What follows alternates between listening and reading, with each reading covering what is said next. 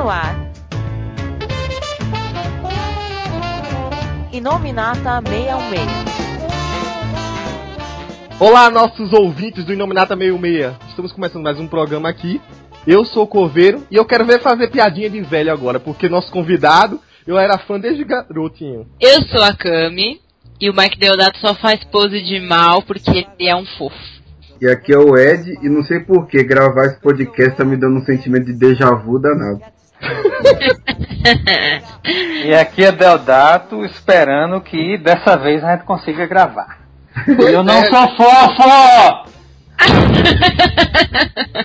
pra quem sabe, essa é a nossa segunda tentativa aqui e espero que a última de gravar o Inominata com Deodato. Por sinal, foi pedido, né, de um dos nossos leitores, no último e-mail a gente leu.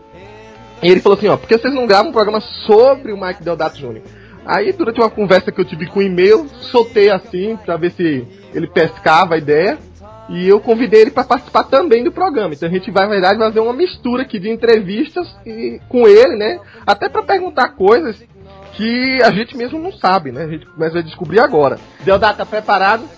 Estou preparado.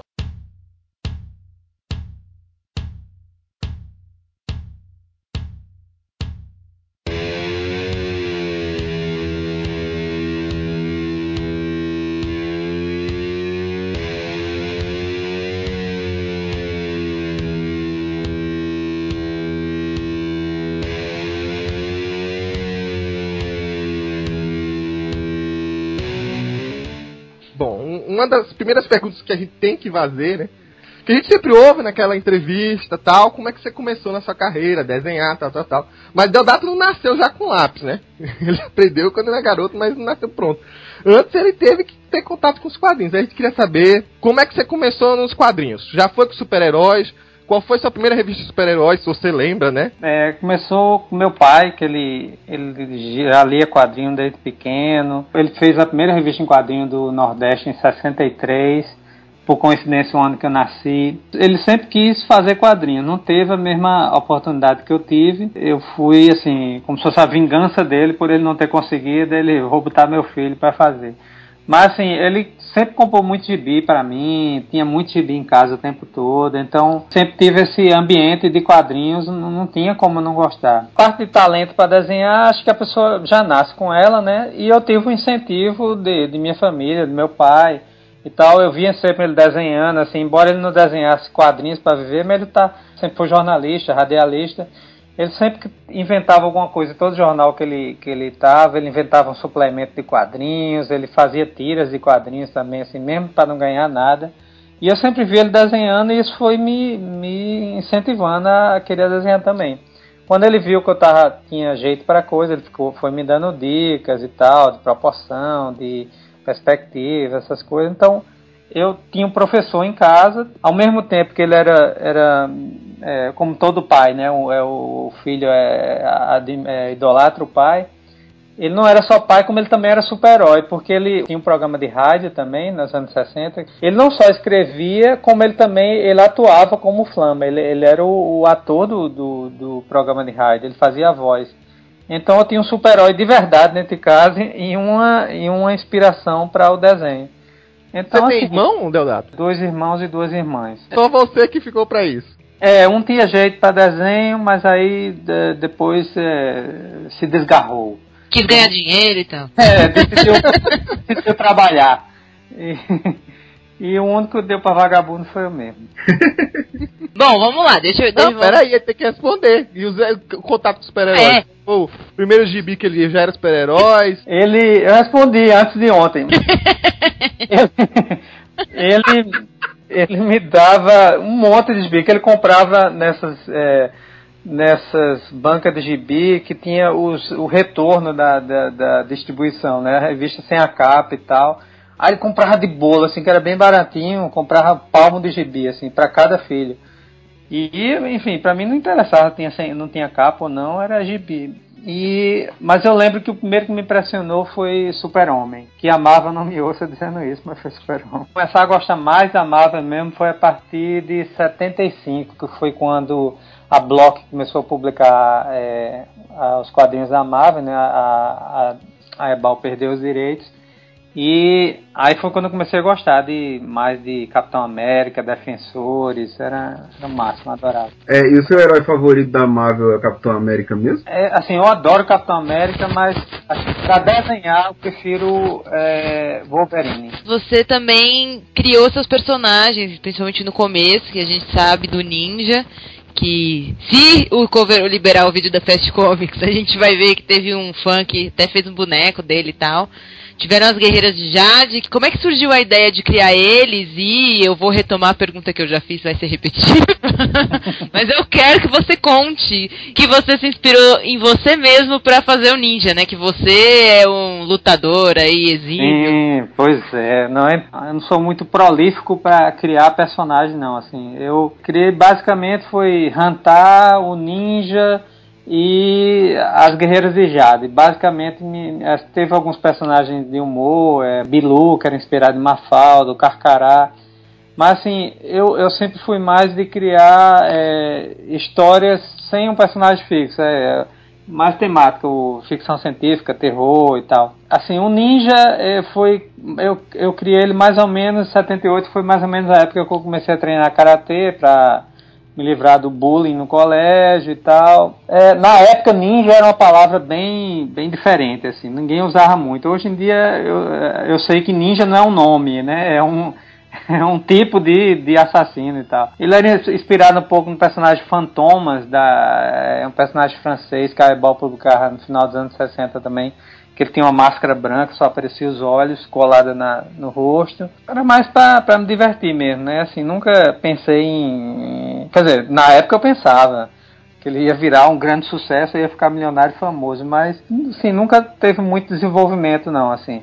Os personagens que eu mais me, é, me empenhei para eles é, como criação e tal, é, foi mais a, as Guerreiras de Jade, que eu incorporei o, Hantar, que eu tinha criado por uma editora brasileira nos anos 80, e a gente publicou, eu, eu, eu e Dave Campito, que é o co-criador, que é meu agente também, a gente publicou ele nos anos 90 pela Image, depois passou pela Avatar, e assim, a gente está pensando em, em, ver se a gente é, retoma a publicação, talvez tentando é, esse Kickstarter ou, ou, ou, alguma parceria com o Wizard que a gente está tá conversando sobre isso. Você já falou em algumas entrevistas em outros lugares que está desenvolvendo um projeto com aquele personagem que seu pai criou chamado Flama, isso que você citou aí agora há pouco. Isso. É, você tem esse plano mesmo, está adiantado, e com todos esses trabalhos para Marvel, tem tempo de pensar em personagem novo para criar? Como é que é isso? Não, tá bem atrasado, bem muito, muito atrasado. Assim, ele, é, eu tava pensando, não, vou fazer no, nas horas vagas, só que não, não existe hora vaga. Assim, o máximo que eu, é, o meu amigo Rodrigo Salem, que é que está escrevendo, ele escreveu a, o roteiro da, do primeiro episódio e eu só consegui fazer layout até agora. E assim, fico desesperado porque não, não, o projeto tá lá, é, é, é ótimo e assim, eu fico sem tempo para fazer. Assim, não posso reclamar porque do jeito que tá o mercado e tal, todo é, porque quadrinho, além de ser um mercado pequeno, assim, e bem concorrido, tá não tá numa situação boa das pernas, assim, por mais que filme faça sucesso e tal. Então, eu devia estar até agradecido de estar tão ocupado, mas é, é ao mesmo tempo é frustrante porque não, não dá para me dedicar a projetos pessoais, assim. Então tá, tá nessa, assim, eu tô, tô esperando, continuo esperando a, uma hora vaga que eu não sei quando vai aparecer para fazer. E tudo culpa do Marvel 66, que quando o coitado do Deodato tem hora vaga, um dia a gente perde uma hora gravando o Inominata e depois ele some e depois a gente faz ele parar de novo pra gravar Inominata. Quem disse que eu parei? Eu tô desenhando aqui a parte. Tá louco? De Novos Vingadores número 29. É uma. Ah? Eita, não posso dizer o que é não, mas é, é, uma, é uma briga da bexiga aqui. Ah, que chique, hein? Acho que você tem que se inspirar na gente e colocar a gente no meio da página, assim, sem querer e tal. Mas, ah, rapaz, é porque os bandidos tá tudo de costa aqui, mas não eu ia botar mesmo. Mas pode ser que nos outros eu bote. Opa! O que já tá pronto de material que já foi publicado. Já surgiu interesse de alguém, sei lá, reunir as histórias que você já fez no começo de carreira, sei lá, fazer um pequeno, uma pequena edição. Você tem muita história já com seu pai, tem aquela 3 mil anos. É, tem alguns cacarás. Teve já alguém que pensou nessa ideia e tirou um candidato com vocês? É, essas histórias que eu fiz nos anos 80, elas foram é, é, publicadas, a maioria delas, é, uma boa parte, né, nos Estados Unidos, não, pela Caliber, que hum. era uma linha chamada é, Deodato Comics. Mas, assim, para reunir em, em uma publicação só, não, eu andei pensando ultimamente em fazer um, um sketchbook. Aí eu tô sondando com a Marvel qual é a melhor maneira de fazer isso, que eu não quero fazer como a maioria faz, que é por conta própria, enfim, eu quero é, ter tudo legalmente e eu não quero depois ter nenhum problema.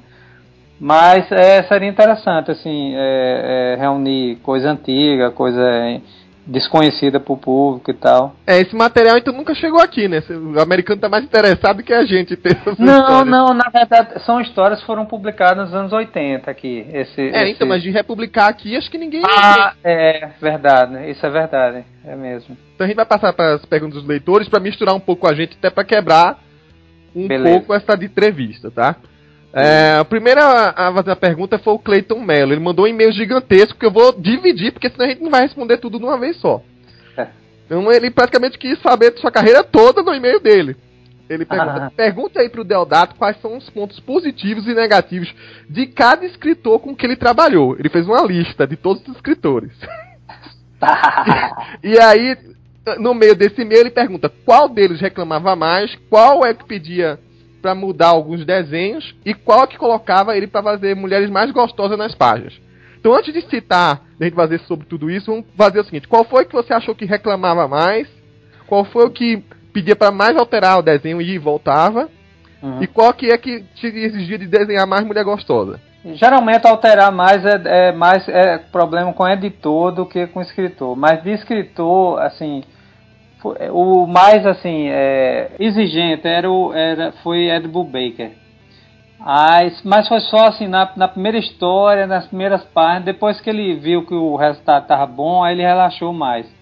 Mas assim, mas não era não era tanto para mudar, era mais ele querendo participar e tal. Ah, é, por que não faz assim e tal? Aí eu pacientemente, né, tal. Não, vamos fazer e tal, tal porque eu sabia que depois de um pouco tempo ele ia ganhar confiança e relaxar. E qual é o cara que está fazendo Batman agora? É, é, Greg Capulo. Ah, Greg Capulo, sim. É, encontrei com ele na, na, na Filadélfia. Ele parece um, um motorista de, de, de, caminhão americano, assim, uma mistura motorista de caminhão com esses motoqueiros da, de, de, daquelas Harley Davidson, um bigodão, um óculos escuro para baixo, todo musculoso assim.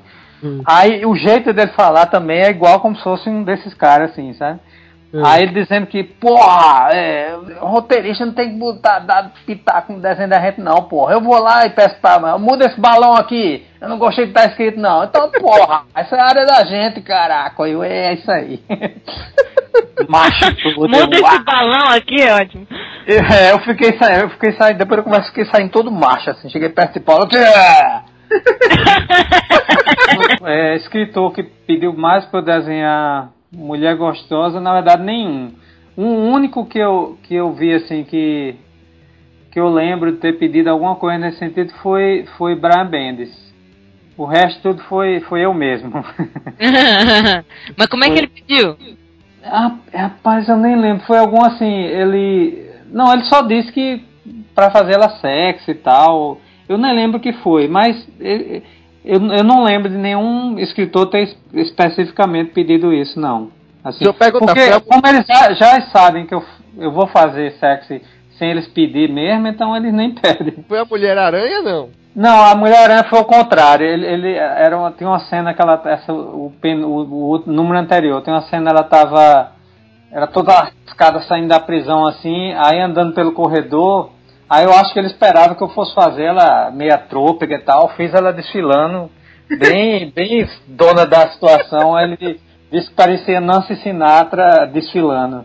Aí ele fez essa piadinha, mas enfim, funcionou. Eu acho que funcionou porque eu queria mostrar que ela estava bem no domínio da situação e que quando apareceu o, o inimigo que ela ia se trocar lá, ela mandou brasa nele ele, ele, costuma tirar a roupa dela praticamente quase em toda a revista, né? É, Na primeira verdade. edição, Novos Vingadores. Ah, é verdade, é mesmo. Eu achei. Ele é... adora deixar ela pelada.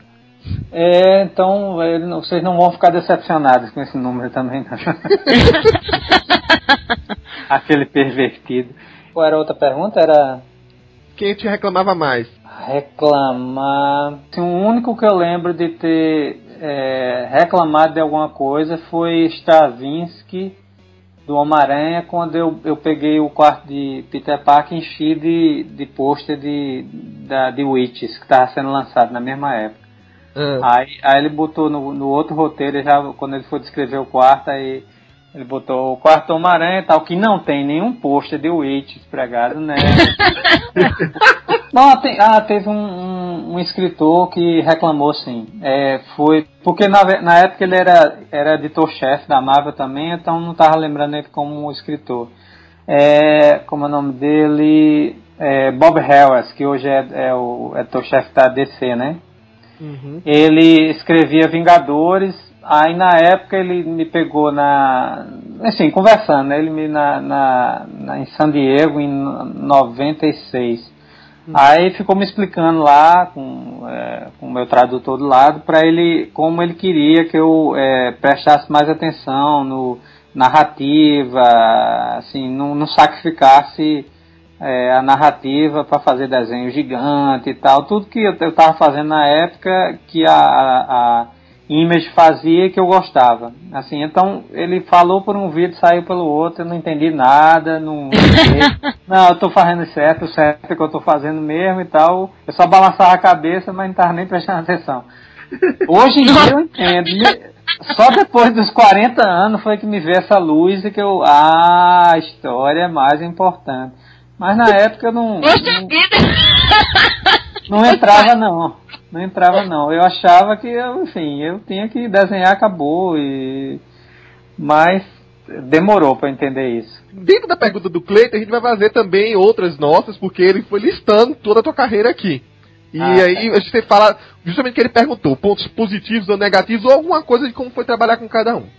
É, eu não conheci o nome é, de quem fe- trabalhou com você na Mulher Maravilha, mas ele colocou aqui, William Messner Loebs. Então, como é que foi trabalhar com ele?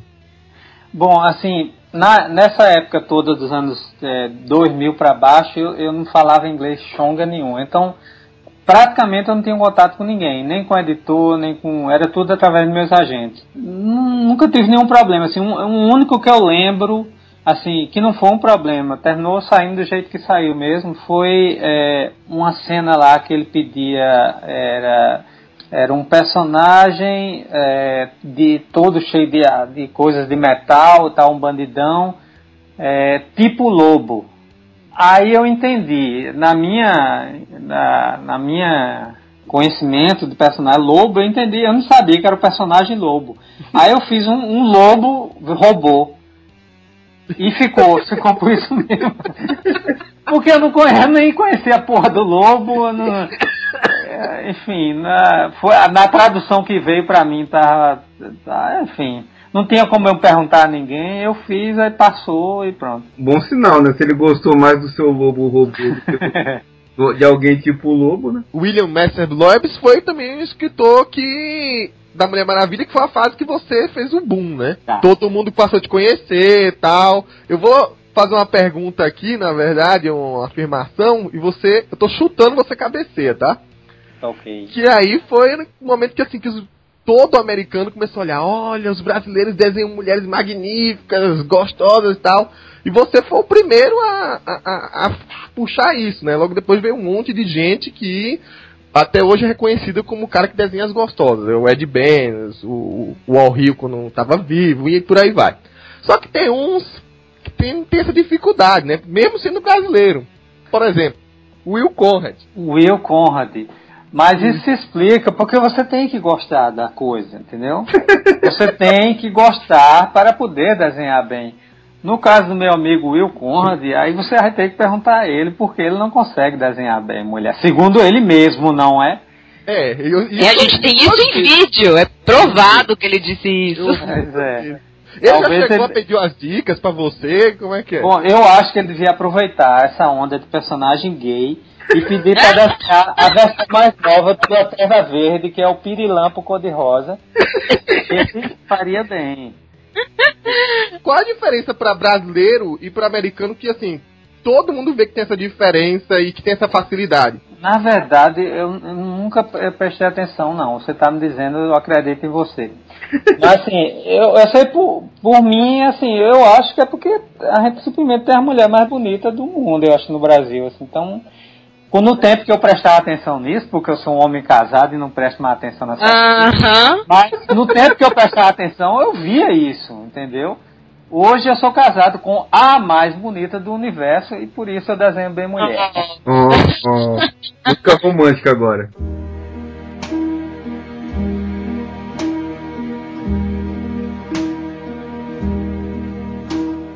They asked me how I knew my true love was true.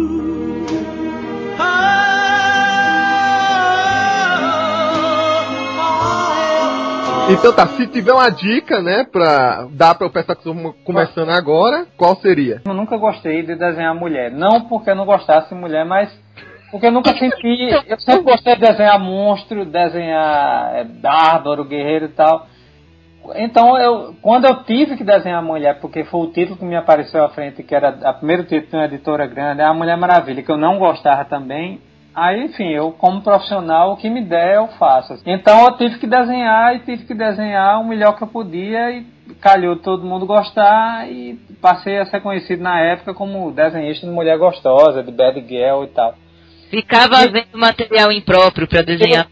Bom, isso aí foi na época, na verdade. No final, nos anos do, 2000, quando minha carreira estava bem embaixo, eu terminei desenhando para site pornô. Eu nem falei isso.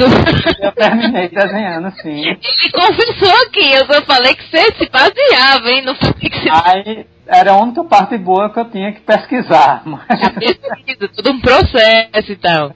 Bom, Deodato, já que a gente tá nesse assunto, tenho que perguntar a sua opinião sobre isso.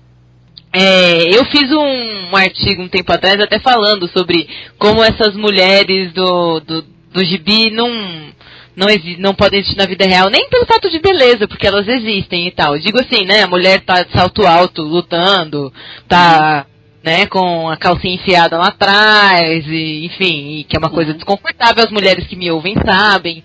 E coisas É, do gênero. Hum. Você nunca se incomodou em fazer essa imagem assim? Você tem alguma opinião sobre isso para nós leitoras que também ouvimos o podcast? É porque assim, é, eu desenho pra mim. Assim, eu desenho o que eu. O que eu... Mulher de salto alto. Não, assim, Você pode ganhar uma amiga ou inimiga agora. Não, é assim, não, de verdade, assim, a, a minha desculpa pra isso é que eu não desenho para os outros, eu desenho pra mim. Eu, se eu, eu, eu desenho do jeito que eu gosto, eu acho que é legal, que eu acho que é bacana, que eu acho que eu vou gostar. Aí assim, se eu ficar desenhando pra é, como os outros vão gostar ou não, aí meu desenho vai ficar uma salada, porque cada um tem uma opinião, cada, ca- se eu for é, prestar atenção no que cada crítico diz, em cada crítica, eu vou desenhar de um milhão de jeitos diferentes. Meu jeito de, de desenhar, eu desenho pra mim. Se eu gostar, tá bom. Quem não gosta, eu não posso fazer nada. Assim, vai ter gente que gosta, vai procurar outro estilo e tal. Quanto a, a mulher tá, é, assim, eu acho que depende muita coisa. É, recentemente saiu uma capa de é, Mulher Gato na DC, nesse número zero da DC, na, na solicitação de setembro. Todo mundo cai em cima porque o cara desenhou ela com a com espinha quase tocando a, a- o pescoço, enfim, tava toda torta ela. O problema que eu vi ali não é o estilo dele fazer ela empinada e tal, ou fazer com anatomia que não é absolutamente correta e tal. O problema é que o desenho é feio. O desenho é feio, ponto e acabou. Agora, quanto à anatomia de ser correta, a gente não pode falar nisso porque, olha só, é, é. As mulheres que frazeta faz são a coisa mais linda do universo. Aí e não é aquela mulher perfeita, ela tem uma. Tudo bem, tem aquela cintura bem fininha, mas é, tem, o nariz é quase um ponto, que não. Se você, ah, essa anatomia não está correta, esse nariz não existe, é só só o nariz Michael Jackson. Mas assim, a- as pontas do dedo ele faz bem fininha, quase sem aparecer.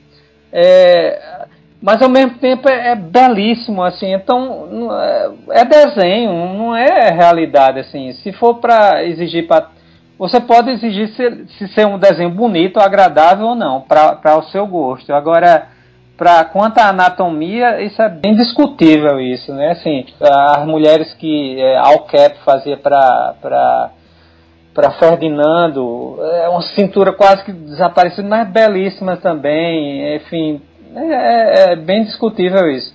Agora, assim, quanto a desenhar super, super heroína em, em tanga e tal, Bom, aí é porque eu sou um velho pervertido mesmo e eu acho bacana isso. A minha heroína, ela vai usar isso e acabou, porque na minha cabeça ela gosta disso e ela gosta de.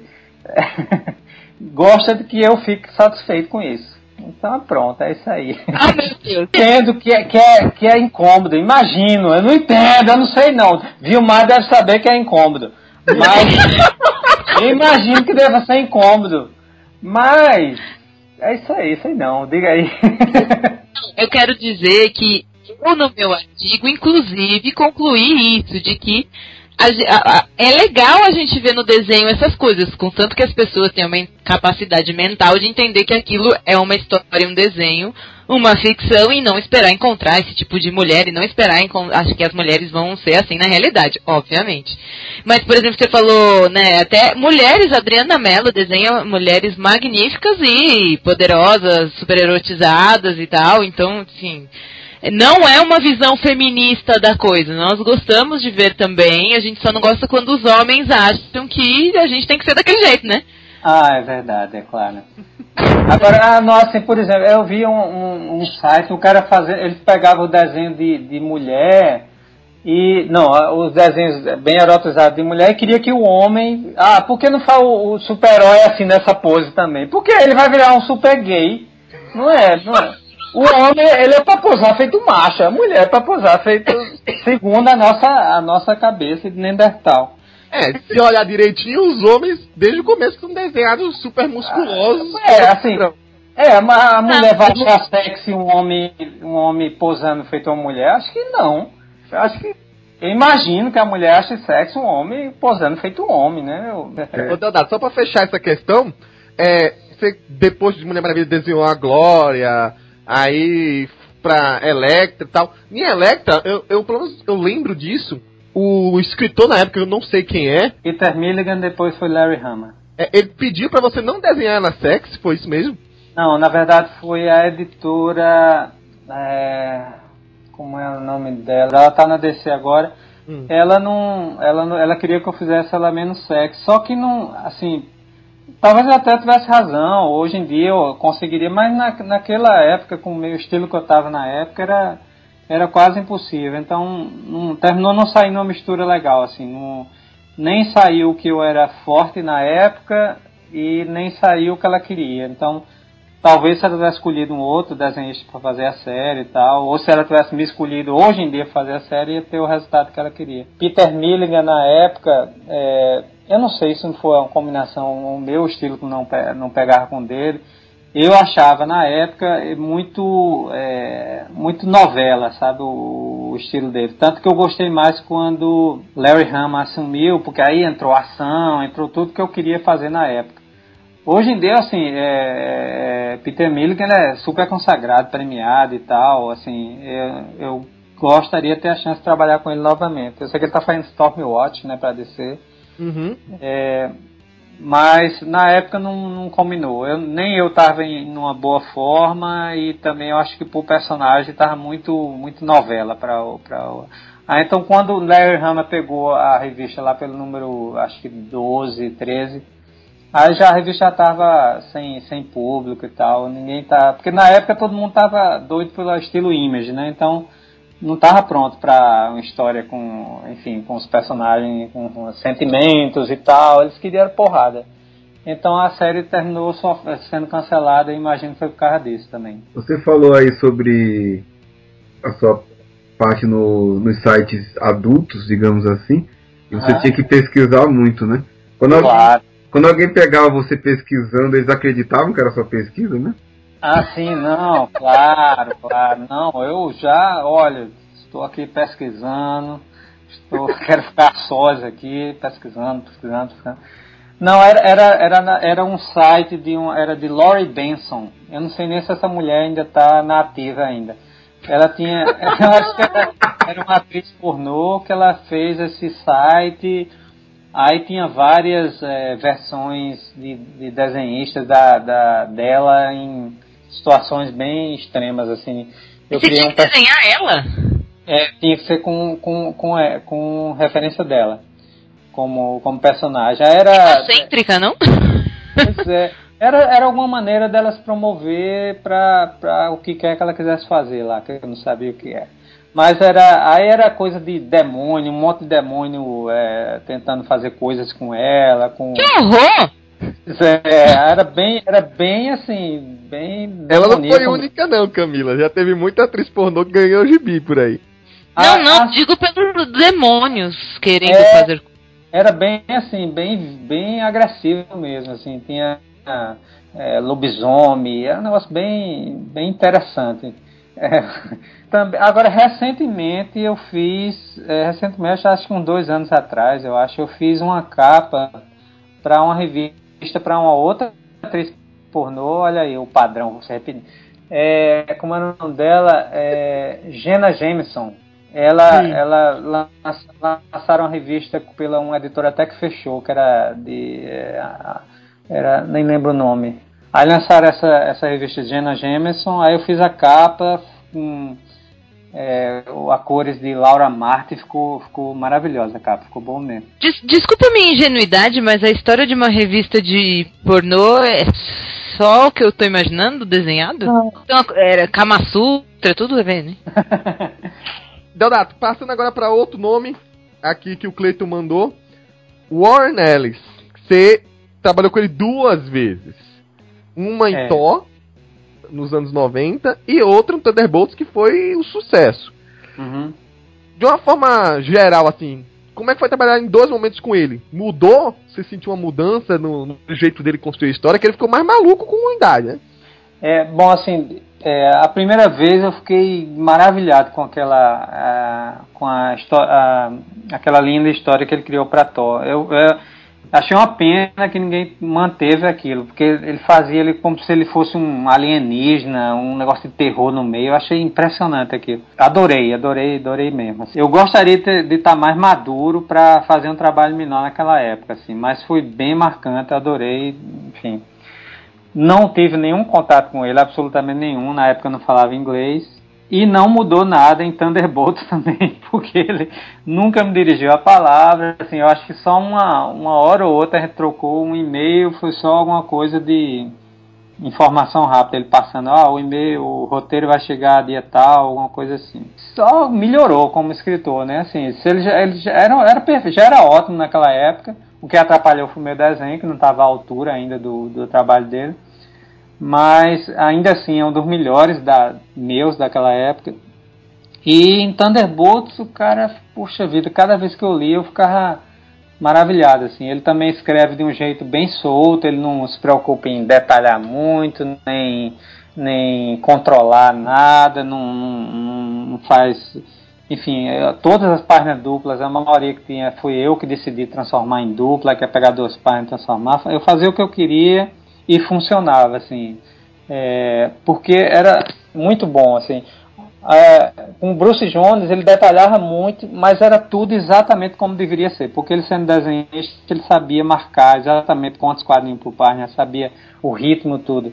Eu aprendi com o Bruce Jones e usei o que aprendi em tudo o resto, inclusive com com é, com Warren Ellis. No, você falou que durou aquele Thor tal, mas aí aproveitando, tem um e-mail aqui.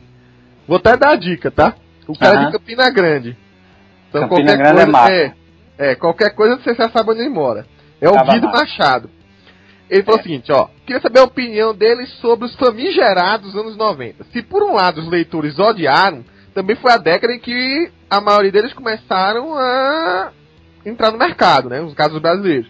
Aí ele pergunta assim, e qual era a intenção dele com aquele Thor? Eu não sei se você tá falando da, da roupa. Foi você que fez aquele uniforme depois? Infelizmente foi culpa minha. Eu não sou bom de criar uniforme. O que é que eu posso fazer? O pessoal diz, cria um uniforme. Eu vou dizer, não, eu tenho que fazer. Aí eu fiz, enfim, seguindo a moda, a moda entre aspas dos anos 90 e da Image, que, que eu achava que era o máximo. Agora ninguém pode me culpar, porque nos anos 80 todo mundo se vestia ridículo. É, todo mundo usava aqueles, aqueles, é, aquelas ombreiras e tal, tinha aquele cabelo ridículo, então era moda da época. Todo mundo que tem foto dessa época queimou. Pois é, tem é, aquela cintura centropeito, tem É. Polaina. Então, a mesma coisa no quadrinhos, era moda na época e tal. Então, minha intenção era cumprir ordens. Eu preferia desenhar Thor como eu sempre desenho. Todo personagem que eu pego, eu quero fazer ele com, com uniforme original, que é o, é, é o, é o que eu gosto e tal. Agora, me mandam fazer o redesign, eu faço, né? Fazer o quê? Sobre essa história dos anos 90. Todo mundo cospe, né, Deodato? Naquela época todo mundo achava o máximo, Jim Lee e tal. Que foi até que você falou, se, se inspirou no estilo Image pra entrar. Aí, aquela coisa que tava discutindo. É tão ruim assim, visualmente, os anos 90, na sua opinião? Não, eu, eu acho que é- tem que colocar historicamente mesmo. É como a moda mesmo dos anos 90 e 80. Era, era o máximo na época. Hoje em dia todo mundo acha feio porque passou, assim. Não, é, é como é, a, a, a calça a calça boca de sino dos anos 70, aquelas roupas floridas do, dos hippies. Passou, não, enfim, não, não Ah, é não. É diferente. Pô, anos 50 passou, mas as roupas eram lindas. Anos 90 o pessoal era um scratch. É, pois é, assim, então é, é a questão da época. A época era exagerada, era. Então, assim, a época de 90 foi exagerada pros quadrinhos. Então, assim. é, eu acho que tem muita coisa boa ainda da época e tem o, tem o, o exagero também, assim. Eu acho que. É, por exemplo, é, o estilo de Jin Lee, assim, é, é, ele, ele é- tem um estilo muito poderoso e tal, cara, todo mundo tem aquele jeito icônico e tal. É, ele tem os defeitos dele, que a gente conhece, que ele não consegue, é, enfim, fazer um- uma pessoa olhando para dentro do quadro, né? Ele sempre coloca a pessoa de lado, rosto de lado, olhando lá para dentro e tal. O horizonte, né? É, pois Aquela é. coisa perdida. É, assim, tem, tem alguns problemas de os personagens ficarem muito duros. Agora, só ao mesmo tempo ele tem um, várias outras qualidades que, que são impressionantes e é só dele mesmo. E toda a geração de imitadores dele sumiram, né? Assim, e ele continua. É, assim, o, aquele estilo dos anos 90 do, da Image não, não me agrada mais porque abusei, assim, eu, eu quero outras coisas, eu quero procurar outras, outras influências, eu mudei, é, mas não significa que seja bom ou ruim, é só o meu gosto que mudou. Eu mudei como pessoa, eu mudei como artista e tanto o meu gosto também mudou junto. É, é, no decorrer do tempo, a gente via, pelo menos assim, tem essa impressão, o pessoal seguia muito o modelo de alguém. Jack Kirby, Kubert.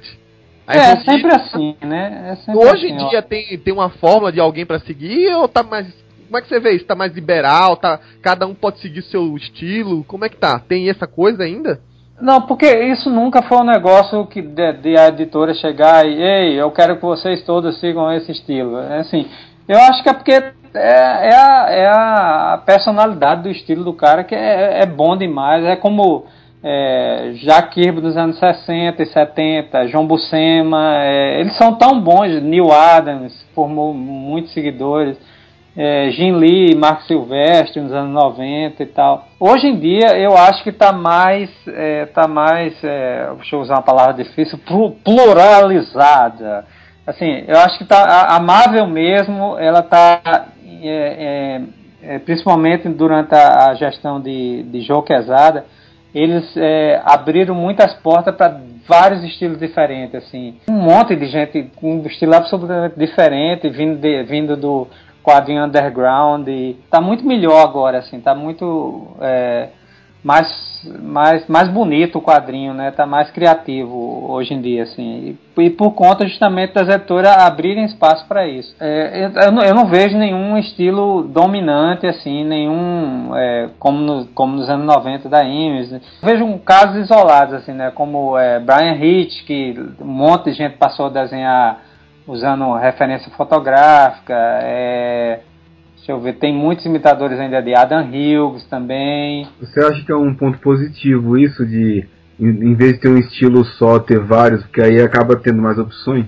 Ah, eu acho, eu acho sim. Eu, por exemplo, eu sempre gostei muito da, é, nos anos 80, uma revista que me fez abrir os olhos para a arte, para as possibilidades da arte nos quadrinhos, foi a Heavy Metal americana, que era uma, uma que republicava coisas da metal roulant francesa e tinha o quadrinho deles mesmo. E era uma, uma variedade de estilos assim absurda e de a qualidade impressionante, desde trabalhos é, pintados como de Richard Corman, que ao mesmo tempo era mistura caricato, desenho caricato, para Moebius, com a, a é, era uma variedade e uma qualidade impressionante. Então, é, eu acho que é sempre bom ter, ter variedade de, de, estilos. Você já meio que respondeu agora que vocês não, você não trocava ideias com o Warren Ellis.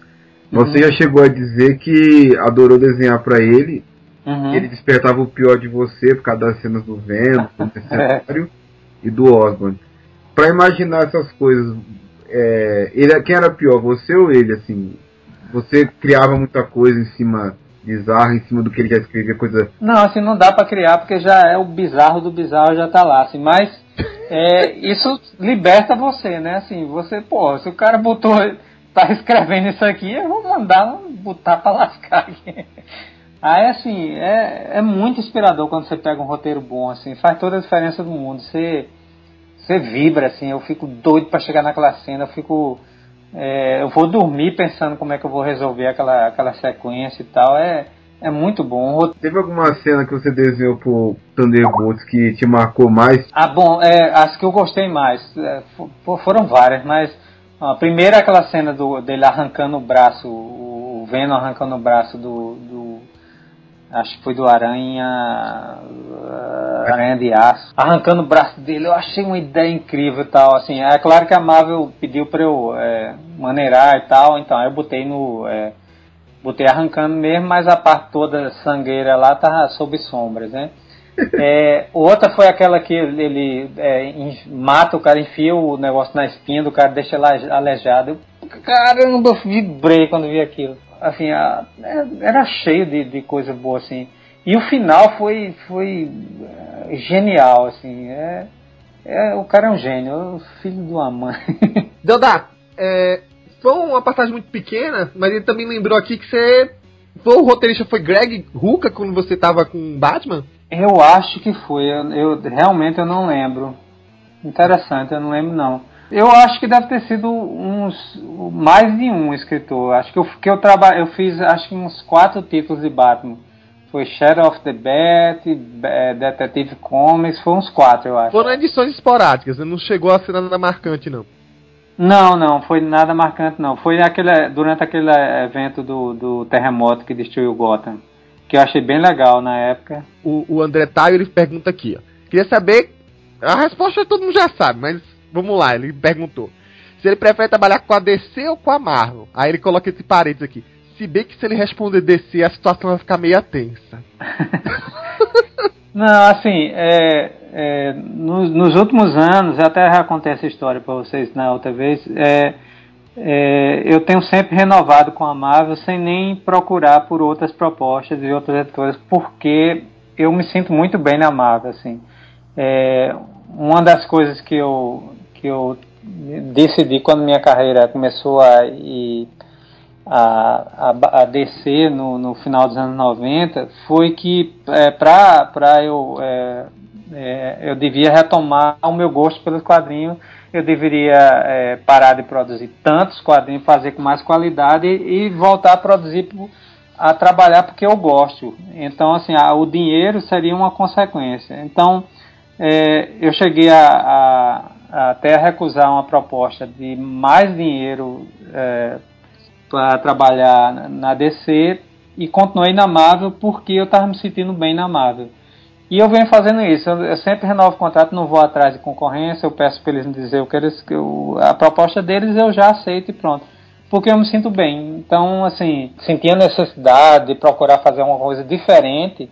Aí eu, eu posso sair da Marvel. Mas por enquanto, assim, eu, é um lugar onde eu me sinto bem, onde eu tô Se eu sair, eu tenho certeza que não vai ser por nenhum problema, porque eu, eu realmente me dou bem com todo mundo lá é, profissionalmente e a nível pessoal também. Então, se eu decidir sair, vai ser só por uma, uma necessidade artística mesmo. Se houvesse a oportunidade, se você tivesse como escolher, seria para que revista? Primeiro, para eu queria passar uma temporada na Mulher Maravilha para é, matar a saudade e tentar dar a visão da a minha nova, enfim, com o meu novo estilo e tal, o meu novo jeito de fazer. É, outro seria Batman, porque todo mundo quer fazer Batman, eu também quero fazer Batman, porque tem muita sombra e tal. E é, porque é Batman, né, também. Porque é Batman e acabou. E três, é, Super-Homem também, porque é um ícone, eu nunca tive uma temporada de Super-Homem, acho que eu faria bem. Por fim, um personagem é, que eu sou fã, porque é um monstro, é, seria o, é, o Man-Bat, que no Brasil, pelo menos na minha época, era chamado de Morcegomem pela, pela Ebal.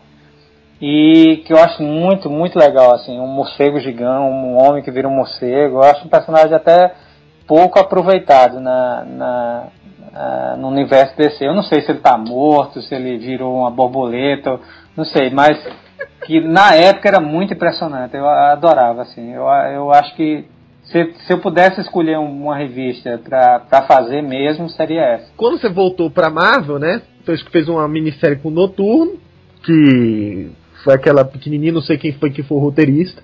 James Pruitt. Eu sei porque eu encontrei com ele na Filadélfia faz uns 20 dias, aí eu lembro. Que aí a gente já via teu estilo novo rolando, mas foi em Hulk que marcou a tua nova fase, né? É. Só que assim, lembrando, só para fazer o comparativo, você antes de sair da Marvel naquela primeira vez que você se afastou um pouco, você desenhou pro Peter David um Hulk nos anos 90. Foi quando era um Hulk sem Bruce Banner. E é, depois desenhou pro Bruce Jones o Hulk. Quer dizer, na verdade era um Bruce Banner que quase não se viu o Hulk. E todo mundo é. sabe que você é fã de, de monstro e gosta muito de desenhar o Hulk. Você desenha o Hulk com 5 metros, altamente musculoso, né? Bem é. marcante. Só que Bruce Jones não. É, assim, umas três edições sem Hulk quando uma vez aparecia, né? Da, uhum. Das duas, comparando, como é que foi e qual é que você achou mais legal desenhar? É, é um pouco difícil comparar porque na, é, eu estava justamente na, numa época muito complicada da minha carreira nos anos 90, quando eu fiz é, o Hulk pela primeira vez. Eu tava, eu tava olhando, assim, é, só para tu ver, né, em 95 eu tava olhando numa, numa um site com a lista de os 100 mais vendidos e tal. Aí eu tava olhando, um de 95 lá. Eu fui olhar um mês lá. Nesse mês eu tava fazendo, é, o, saiu na, tava na lista lá do mês. Minha Maravilha número 98 que eu fiz. Tinha um número de, de Vingadores meu, número 380 e alguma coisa. E tinha também é, uma Glory que eu fiz, Glory número 2. Isso era só no 95, que a situação, quando eu fui tava fazendo Hulk, é, ali eu tava fazendo quase quatro títulos por mês. Era um especial ali. Enfim, tava uma loucura. Eu tava trabalhando feito um louco. Tinha. Então, assim. É, não, não, eu não tenho uma lembrança boa de estar tá fazendo isso. Não pelo roteiro que é, que é excelente de Peter David, é muito engraçado, muito. É, era mais porque eu não estava numa, numa, numa, em boa forma, nem artisticamente, nem, nem na minha vida mesmo. Então, é, eu não tinha a capacidade também de, de passar para o desenho a, aquele, é, aquele texto, aquele humor que ele tinha, aquela, aquela ironia que ele tinha. Meus personagens na época era tudo com a mesma cara, tudo com cara de mal, enfim.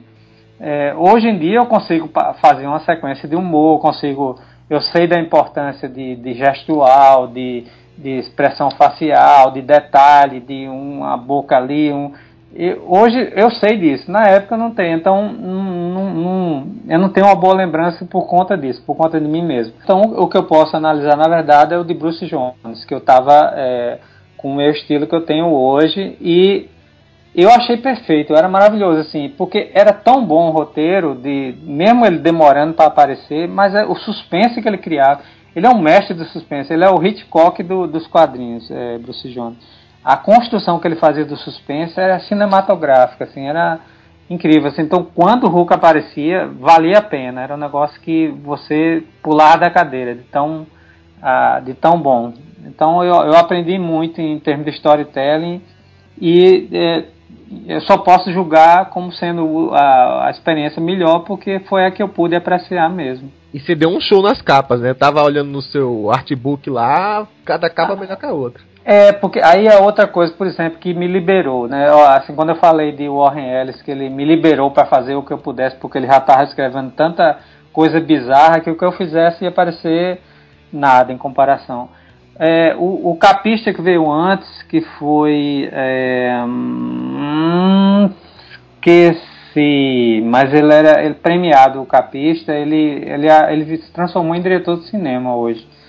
Ele fez um monte de experiência diferente com capa, desde usar desenho infantil, desde usar. Ele chegou até a, a é, construir a cabeça de Hulk em, um, em uma. É, é, em, um, usou um que foi aquele negócio que você faz uma fruta gigante lá. Ele esculpiu a cabeça de Hulk, tirou a foto com uma luminosidade diferente e pintou em cima. Então, assim, ele brincou com o, o título de tudo que é jeito então, depois que ele fez isso tudinho, qualquer capa que eu criasse, a Marvel ia deixar eu fazer, porque ele já tinha experimentado de tudo. Aí me deu liberdade para tentar de tudo também. Então, botei o título lá para baixo, fiz. É, foi um período bem criativo, porque eu tive liberdade para isso. Já, e a revista, como a revista não vendia tanto quanto um, um título top da Marvel, eles também não ligavam muito para isso.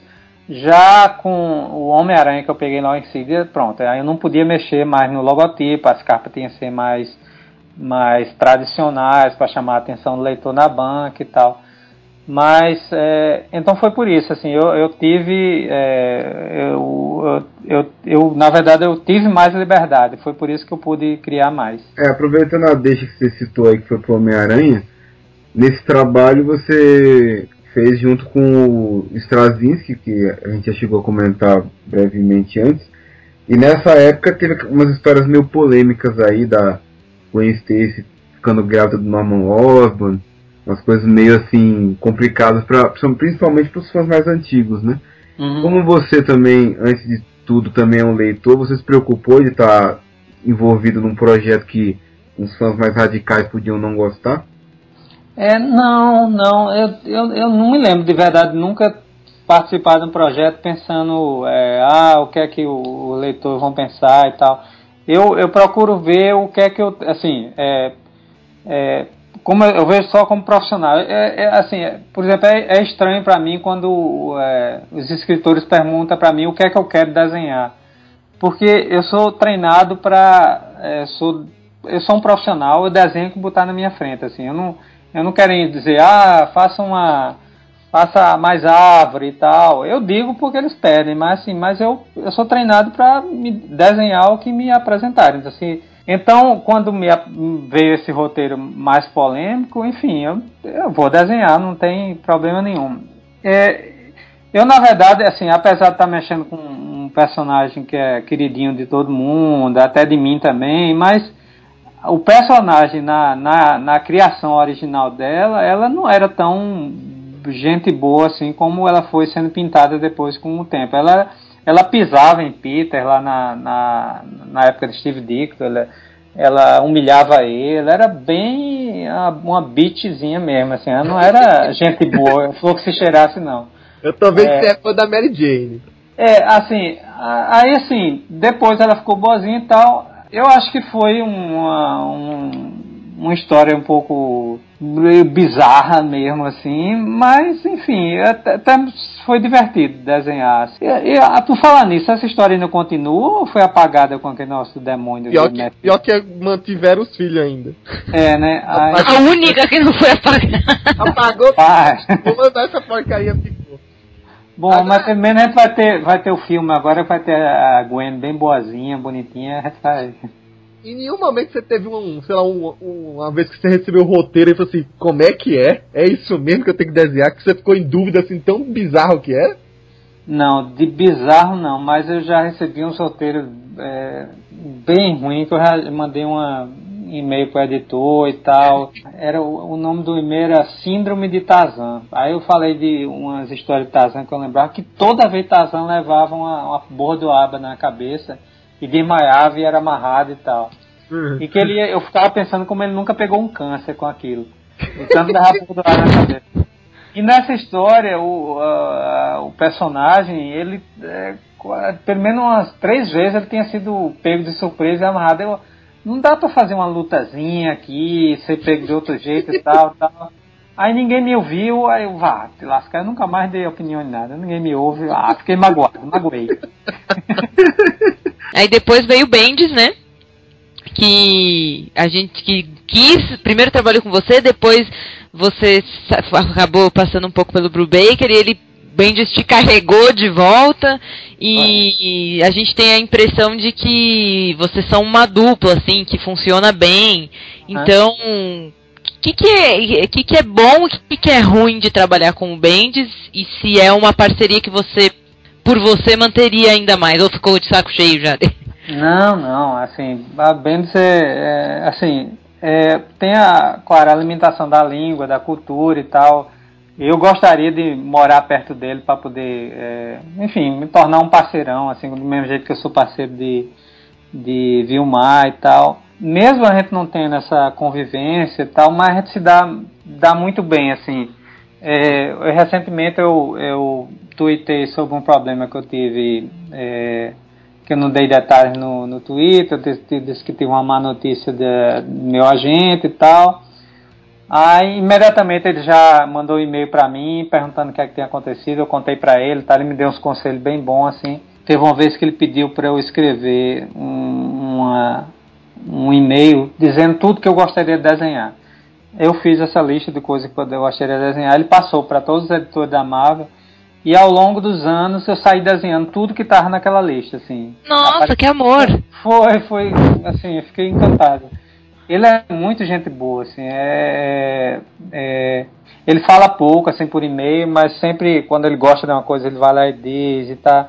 É gente finíssima. Eu, eu realmente eu gostaria de não ter essa barreira da, da linguagem e da cultura para eu poder ser mais amigo dele. Mas a gente funciona realmente como uma, como uma dupla, assim. Ele ele gosta muito do que eu faço, já escreve pensando no que eu vou gostar de fazer, que ele, é, ele já sabe que eu gosto de desenhar, de desenhar, ele dá sempre um jeito de incluir alguma coisa é, que eu gostaria. Então, é, realmente funciona assim. Eu, pronto, quando eu saí para fazer Vingadores Secretos, na verdade eu estava cotado para fazer Vingadores com Bendis, continuar com Bendis. Então, de última hora, eles decidiram: não, não, a gente vai fazer uma nova revista, vai ser Vingadores Secretos e vai ser com. É, a gente gostaria que você trabalhasse com, com Brubaker. Eu fiquei assim, triste e tal, enfim, mas a minha política, eu já falei para vocês, é de. Como eu sou contratado da Marvel, eu acho que eles têm que me usar onde é melhor para a companhia. Eu acho que é o mais justo, assim, já que eles me pagam mais, eles, é, enfim, é, me dão alguns privilégios, então nada mais justo do que eu, eles me usarem onde é melhor para a companhia. Então, assim, eu fiquei triste e tal, ah, que droga, não vou estar. Mas aí eu já penso no lado bom, né? Pô, Brubaker é uma revista é, com personagens sombrios, é, um noir e tal, ele já gosta dessa coisa noir, eu também, vai ser uma combinação perfeita. E eu tava adorando, comecei a estar animado, gostando muito de trabalhar com ele. Assim, na minha opinião, e pelo menos na, no, no, é, pra, pra crítica, o pessoal tava adorando, assim, eu tava achando que ele tava fazendo perfeito. Ele tinha até falado, ó, oh, não tem muito jeito para fazer isso tal, então é, é, me ajuda aí, já que você trabalhou em várias coisas de grupo. Aí, não, tudo que é só, é, eu vou sempre botar os personagens fazendo alguma coisa trás, tá, tá certo. Mas só que ele não estava gostando do que ele estava fazendo, não estava sentindo bem, aí decidiu sair. Aí eu, puta merda, eu já gostando do título, mas aí quando Bendis viu que eu tava, tinha saído, já me requisitou logo e pronto. Assim, segundo o que eu escuto sempre da Marvel, tem sempre uma, uma, uma lista de, uma fila de escritores que estão sempre perguntando se eu estou livre para alguma coisa. Olha. Mas como, como é Bendis, aí ele tem prioridade. Né? Aí, pois é. Tá podendo. É, pois é. Aí assim, mas é, é, eu adoro trabalhar com Bendis, assim. É, é, Tem algumas coisas, claro, que ele me irrita, como sempre, né? Que ele bota 10 personagens, 10 quadrinhos por página, com 10 personagens em cada quadrinho. Mas enfim, é, é, mas é muito legal trabalhar com ele, é muito, muito tranquilo, assim. Aproveita que a gente falou de todos os roteiristas, tinha uma pergunta de um leitor aí. Cami, faz aí. Então, a pergunta do leitor é o Danilo Infante. Ele quer saber qual roteirista Marvel que você mais admira e por quê? Admira, não gosta de trabalhar. O que você mais admira e por quê? Ah, imagino que seja admira como como escritor, né? É o Warren Ellis, assim. Isso eu posso falar sem, sem medo de, de é, é, deixar qualquer outro colega de trabalho, por exemplo, Bendis, é, enciumado, porque ele também adora Ellis. Então, assim, ele é, é genial, assim, não, é impressionante. É uma, uma força criativa, uma eu ad, realmente admiro muito o trabalho dele. E não sei se você tem tempo assim de acompanhar e os outros roteiristas, mas tem algum roteirista da Marvel que você ainda não trabalhou com ele e gostaria de trabalhar? Bom, se Josh Whedon voltasse a fazer coisa para Marvel, eu ia gostar, porque é, o cara é muito bom.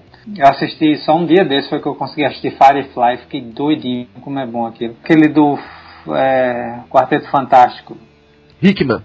Jonathan, Jonathan Hickman, Hickman é, é muito bom. É porque a maioria realmente eu, eu já trabalhei, uma hora ou outra. Até, até Fraction eu trabalhei duas vezes já. Deixa eu perguntar muito... o óbvio. Você gostou do Vingadores, do filme?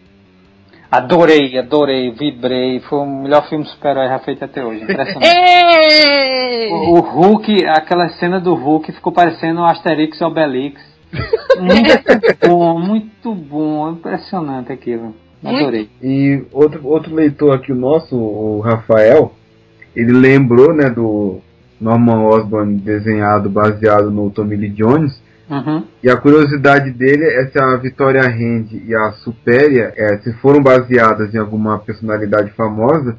E ele pergunta quem sugeriu as mechas vermelhas na Vitória Hand e o novo visual da Supéria.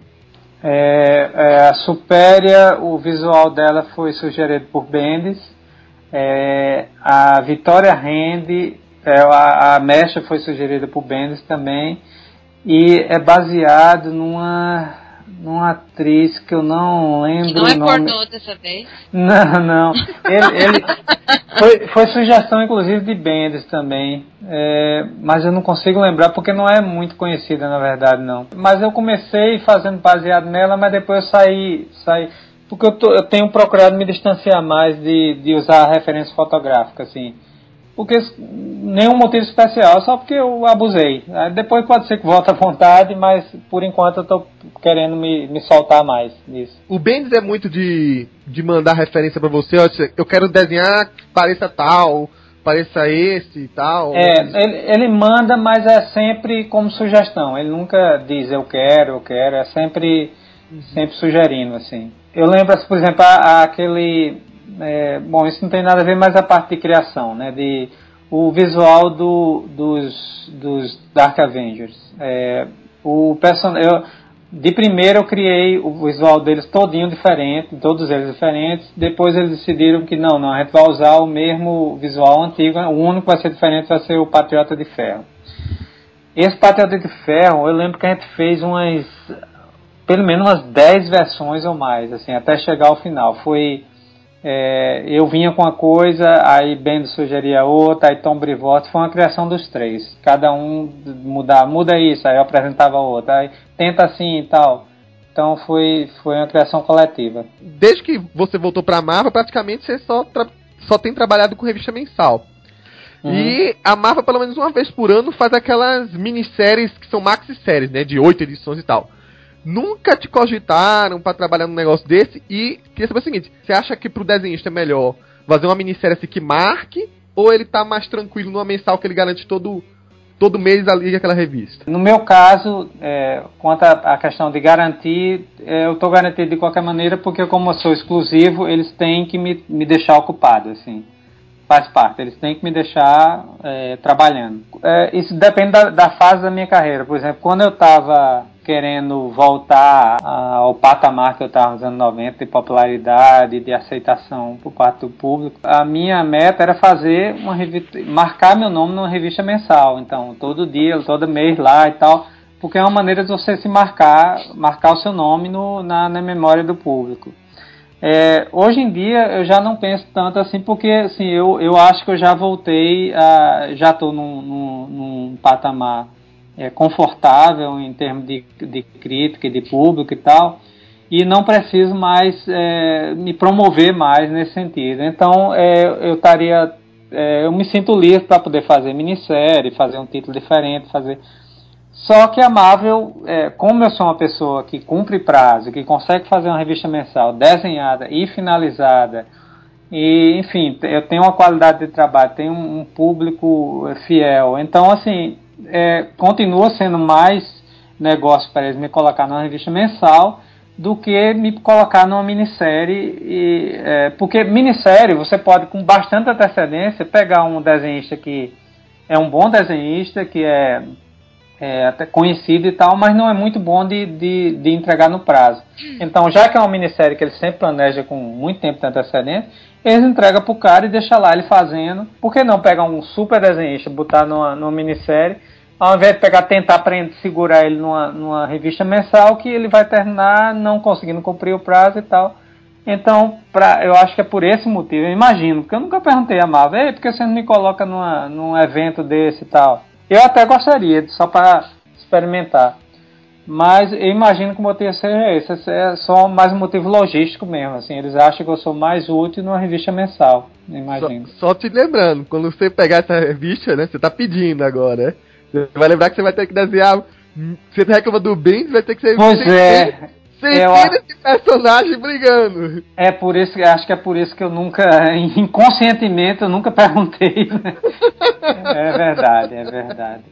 Porque não, porque mesmo com as sobras que eu pego, é, o que está resvalando a AVX na em Novos Vingadores, aí já tem, aí entra o personagem, entra a continuação do que tá outro desenho está fazendo.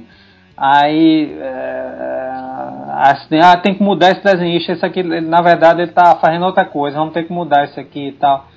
Imagino o cara faz, participar do evento mesmo, deve ser de enlouquecer, né? Eu tenho uma curiosidade até, que acho que até os fãs podem ter também, assim, que hum. não sei quem, quem segue você no Twitter ou quem já viu, mas tem essa brincadeira, essa, essa amizade de moleque entre você e o Will, que é uma coisa muito legal, assim, de ver, né? Que é, é sempre divertido, tem sempre uma piada um com o outro, tem os vídeos e tal, e que enfim, ele, ele fala, né, que você ajudou muito, na, deu umas dicas, mas como é que vocês se conheceram? Foi amor à primeira vista ou coisa ah, assim? foi uma história muito romântica. Ah. A Paulinha não tem ciúme do Will, não, porque você fala mais do Will do que dela, né? É, não, porque o Will é um amor antigo. Não, assim, foi numa, foi numa uma convenção que eu fui. O Will lembra de, da gente ter se conhecido na convenção, mas a minha memória é de ter conhecido ele na casa de Dave. Mas enfim, assim, eu acho que foi na casa de Dave que a gente começou a conversar mais e a gente se deu bem, assim. É, imediatamente me dei bem com ele, tá? Mesma brincadeira, tá? Parecia que a gente se conhecia há anos e a gente tá sempre zoando um com o outro e tal, e enfim, se deu bem na hora e aí até hoje a gente tá, tá sempre, assim, o, o o que eu, o que eu pude fazer para enfim é, ajudar ele eu fiz. Ele tá a gente ele não está mais no nível de ser ajudado ou ser, ou ter ou ser ensinado nada. Ele já está um artista é, completo. Então a, a, gente troca muita informação hoje em dia de, é, de é, técnica. Ah descobri isso aqui a gente está sempre no Skype. Aí olha o que eu estou fazendo aqui não sei o que mais lá e tal às vezes eu faço uma, uma coisa, dá até esse ombro aqui, o que é que tu acha? Aí eu olho assim, um, eita é mesmo, aí eu vou lá e mudo e tal. Então, é, tem essa amizade, tem essa troca de informações profissionais e a gente se dá muito bem é, pessoalmente também, assim. É, Só a nota de pé, tá? O David é o David Kemp da Glass House que agencia o Will e já agenciou o Deodato, tá? É. Porque tem gente que não sabe David, David de onde. Assim, Isso faz, então... faz quantos anos, o Deodato, que você conheceu o Will? Rapaz, eu lembro o primeiro e-mail que a gente trocou, acho que foi 2001, eu acho, por aí. Eu lembro, é, deixa eu ver aqui, mas é, uns 10 anos então já, nossa. É, é, faz muito tempo, muito, muito tempo. Mas a gente é assim desde que a gente se conheceu, a gente já, já se deu bem imediatamente. Então o Fábio Roberto da Silva quer saber se você gostaria de. Ele falou escrever e desenhar, mas acho que é só desenhar, né? É. uma série Marvel Max e Ultimate, se possível, promover um novo encontro entre Esquadrão Supremo e os Supremos. E ele quer saber também que se você precisasse escolher entre Demolidor e X-Men, qual você desenharia? Caramba, é, eu acho que eu, é, eu escolheria Demolidor. Aê! Eu tô doido pra fazer X-Men, mas Demolidor é, é, o, é o Batman da Marvel, né? Então eu queria fazer Demolidor. E. de inveja, eu tenho um sketch do Deodato, que é o Demolidor falando para Kami. Eu é também. Verdade. Ah, mas você não fala para Kami. é porque ele não sabia que era pra mim. Eu peguei ele com o anúncio. Aí, assim, é, e aí uma série interessante, interessante porque eu, eu, eu era supostamente para fazer é, Esquadrão Supremo, né, com, com Stravinsky, segundo a Marvel, ele mesmo solicitou para eu fazer e tal, então ele não deve ter ficado muita raiva do Romário, não.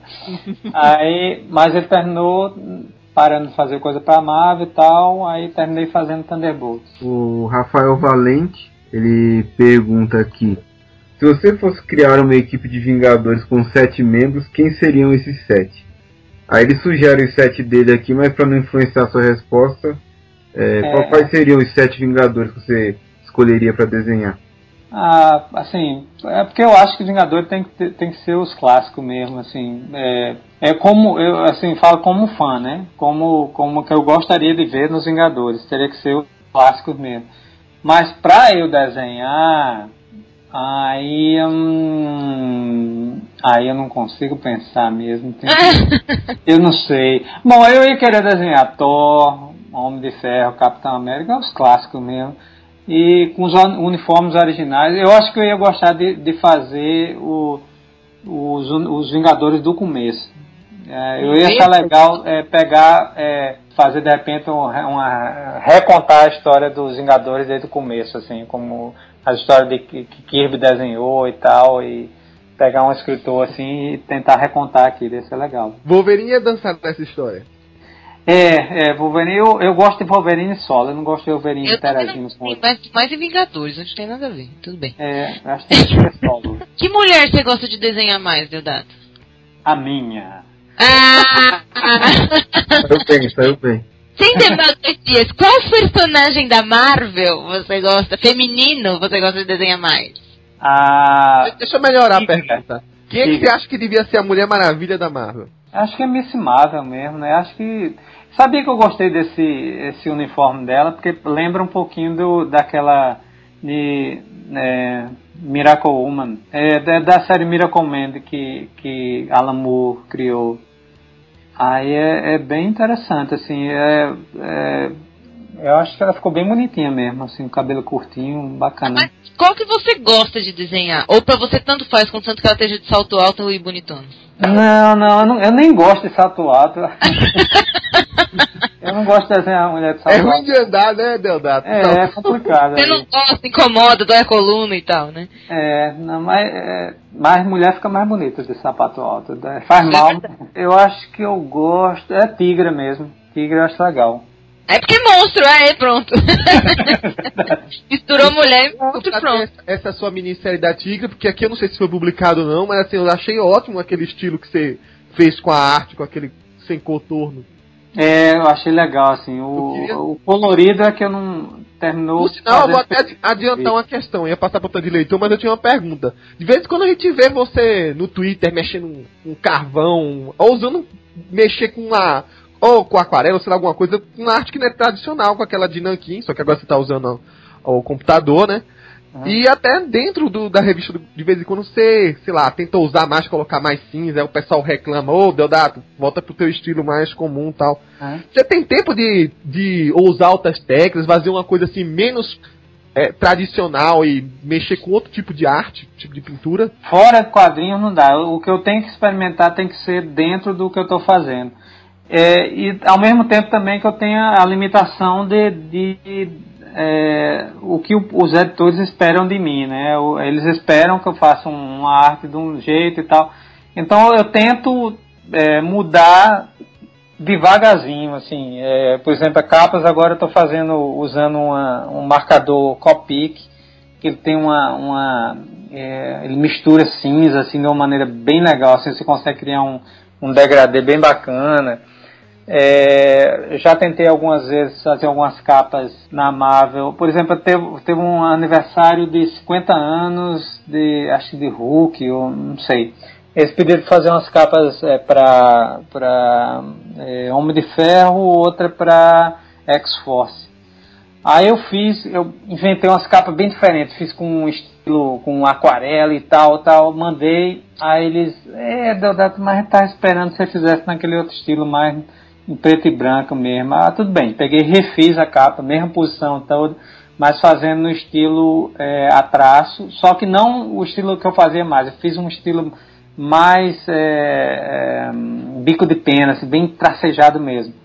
Então, assim, a, a moral disso assim, é que eu, mesmo que o, a, o mercado queira que eu continue fazendo a mesma coisa, a minha obrigação é apresentar coisa nova, assim. Se o, se o editor, acompanha não, não se interessa, não quer publicar, aí é uma outra coisa. Mas eu não posso me acomodar e ficar, não, não, só vou fazer o que estão esperando que eu faça.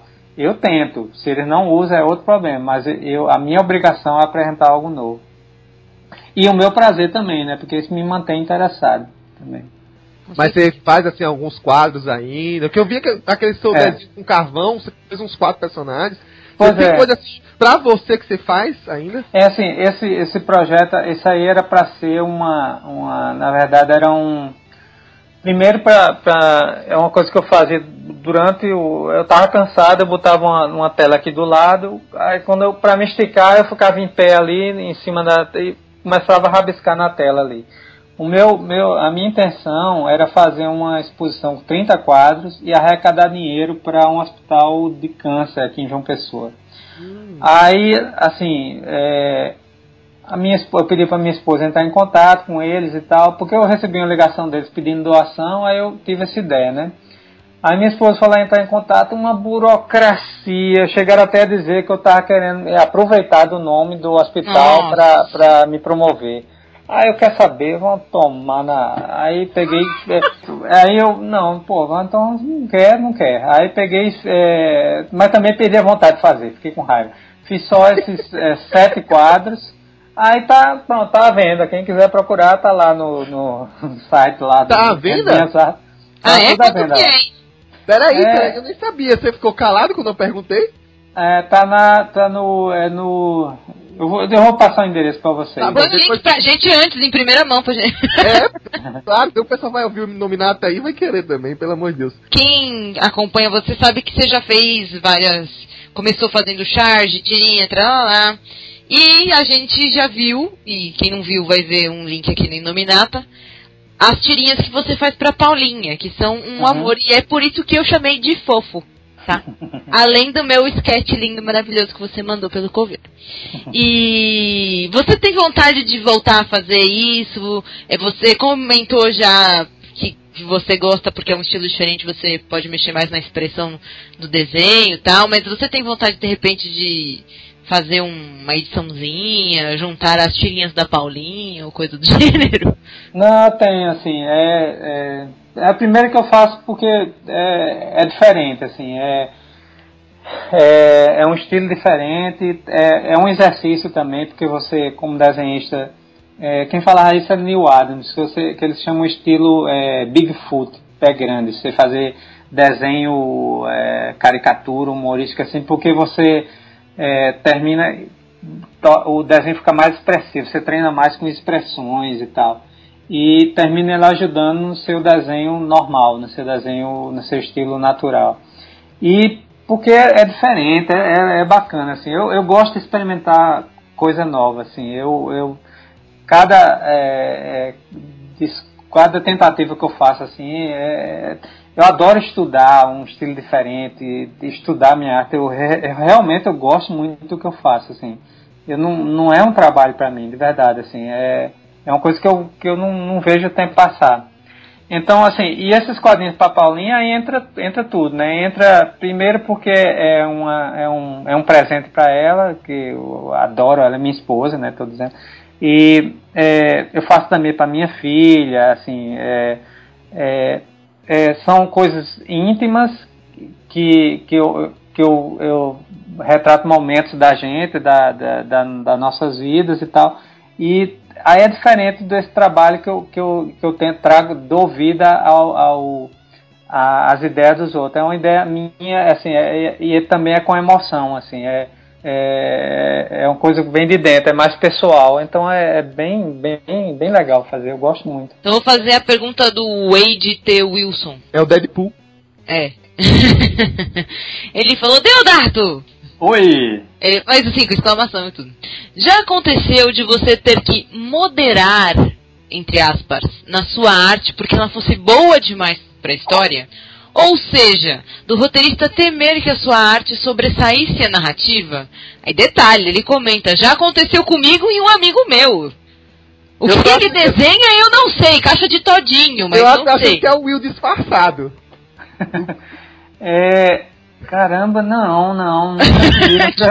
o cara desenha tão bem que o roteiro chegou com ciúme. Agora, é, agora eu quero conhecer o desenho desse cara. É? você desenha, Wade. Mande para a gente. Que é, nós... Deadpool, quem é você? Se não for Will Conde, quem é você? Manda aí o desenho que a gente ficou curioso. Deu dado também. É, vixe, Maria. Eu acho que é de caixa de todinho, quer dizer. Que eu lembro que Bruce Lee já pediram para ele é, lutar mais devagar para poder a câmera pegar o movimento dele. Agora tá. eu desenhar, ó, tá muito bom, desenha pior aí, Hã? Um outro leitor aqui, o Caio Emanuel, perguntou. Ele gostaria de saber quanto tempo você demora para desenhar uma página e qual o prazo que eles te dão para desenhar uma revista. Na mesmo, no mesmo estilo de pergunta, o uhum. Ricardo perguntou como é que é a rotina de trabalho para cumprir os prazos. Bom, assim, é, o normal é eu consigo fazer uma página por dia. Às vezes, dependendo quando é um pouco mais complicado, aí eu levo é, um dia, um, um cadinho. Mas é, aí também varia, porque é, depende da, da, página. Quando é uma página é, com muitos personagens, é bem mais difícil. Quando é uma página com dois personagens conversando numa sala escura, aí já é bem mais fácil. Não, é verdade. Aí, o urso polar na nevasca é, também é fácil, né? Mas na sala, né, com, com sombra e tal, aí já, já é mais tranquilo. Dois personagens conversando com bastante close-up, aí eu já ganho tempo para aquela página quando vai ter os Vingadores inteiros conversando na sala com Mena. Aí, pelo amor de Deus, nossa. Mas assim, e a Marvel geralmente me dá é, é cerca de 28 dias para fazer uma edição, desenho e arte final. Só que eles nunca incluem as capas que eu faço, assim. Aí já aí tem sempre uma capa no meio, mas que nunca está no, no, cronograma. nunca faz parte, mas aí eles sempre incluem. Então, é mais ou menos 28 dias para 20, é, 20 páginas e uma capa. O Rafael Felga, que inclusive é redator do site da gente, perguntou qual o personagem Marvel que você não tem a menor vontade de desenhar. E hum. outro que era o Big Z, leitor do site da gente, perguntou se você já tem, teve casos em que você teve que desenhar sem estar com vontade e no caso ah. do trabalho, né? Tem que acontece às vezes, sei lá. É, não, assim, é, ó, tem, tem dias que você tá cansado e tal, enfim, né? Tem que desenhar mesmo, fazer o quê, né? Aí é, você olha para a pilha de conta do lado, assim, para pagar, você desenha. É, bom, uma coisa que eu aprendi assim é que não, é, não dá mais para voltar atrás. Assim, é, o quadrinho é assim mesmo. É, são, você tem que criar uh, 22 páginas por mês e tem que ser de qualidade e não dá tempo para você pegar, ah, não gostei dessa, vou rasgar. Não dá tempo, você vai ter que acertar de primeira e, e se não conseguiu, paciência. É isso, não, não tem. O, se você quer, não, acha que não dá para fazer arte nesse padrão, então você vai ter que procurar outra coisa, fazer quadrinho francês, você leva um ano para fazer um álbum, ou então fazer quadro, pintura, mas quadrinho é esse, o quadrinho americano, o, o modelo é esse, você se adapta ou não. E, e eu esqueci qual era a pergunta. O personagem que você não gostaria de desenhar. Ah, é, eu acho. Bom, o que eu não gosto de desenhar é o, é o Máquina de Guerra, porque é difícil encontrar onde é a arma ali. Não sei, nunca. É, Homem de Ferro com essa armadura, eu gosto da, da armadura antiga dele, a, a, tradicional, a clássica, que eu acho que é mais. Até essa mais nova agora, ela é mais, mais grudada no corpo, eu acho mais legal. Mas geralmente máquina não, não muita, muita intimidade não, fazer não. Assim. Você já falou que você prefere coisa mais selvagem do que tecnologia, né? É, eu gosto mais da coisa orgânica. Assim, eu faço porque, enfim, tem que fazer, eu faço e acabou-se. Mas é, eu prefiro uh, desenhar coisa orgânica, árvore. Se eu tivesse que desenhar uma série pra Marvel agora, né, você quer desenhar o quê? Eu ia desenhar Casar e Zabu lá no, no meio da, da, da, da Terra Perdida lá. Ah, essa é legal. Contra dinossauro. Tem coisa melhor. Então eu vou fazer a pergunta do Fernando Seca, que também é o é redator do nosso site. Mas ele quis perguntar. Tanto você como outros desenhistas brasileiros têm se destacado dentro dos desenhistas da Marvel, né? Como a gente está vendo por aí. Ele pergunta, então, na sua opinião, a que se deve esse crescimento? Não só pelas mulheres bonitas, vamos ver. Uhum. E ele fala: há outros fatores além do grande talento dos desenhistas, desenhistas brasileiros em questão. E nisso eu queria até incluir uma curiosidade minha, porque é, hoje em dia a gente viu um boom, né? De brasileiro, a gente até tem bastante gente para chamar para os nossos eventos aqui do Brasil. Uhum. Mas uma coisa que começou devagarinho e você foi um dos primeiros, assim, né? De, uhum. de se destacar. E você se sente uma vanguarda nesse aspecto? É. Ó, tá te chamando de velho, viu? Não! ah, tá sim, chamou. É mais velho que eu, é.